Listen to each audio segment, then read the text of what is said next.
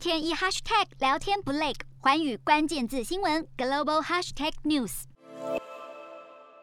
这一场东协峰会也是缅甸自从加入东南亚国协以来首次缺席。美国总统拜登也在这场会议上谴责缅甸的军事政变和种种暴力行径，并呼吁缅甸当前的军事政权应该立即结束高压统治，并释放被不公平拘捕的人，恢复缅甸过往的民主。不过，美国积极拉拢东协各国，是否能有明显的成效呢？因为就在拜登向东协各国递橄榄枝的同时，中中国国务院总理李克强，他也参与了这场视讯峰会，并向东协各国喊话，要加强与东协各国的合作关系，并推动中国与东协自由贸易区。对此，许多东协成员国，像是菲律宾、越南、新加坡以及印尼，都在这场峰会上表示，愿意加强与东协和中国的合作，并发展双边互利关系，让亚太地区的整体经济能够更上一层楼。瞄准新南向商机，剖析东南亚发展。我是主播叶思敏，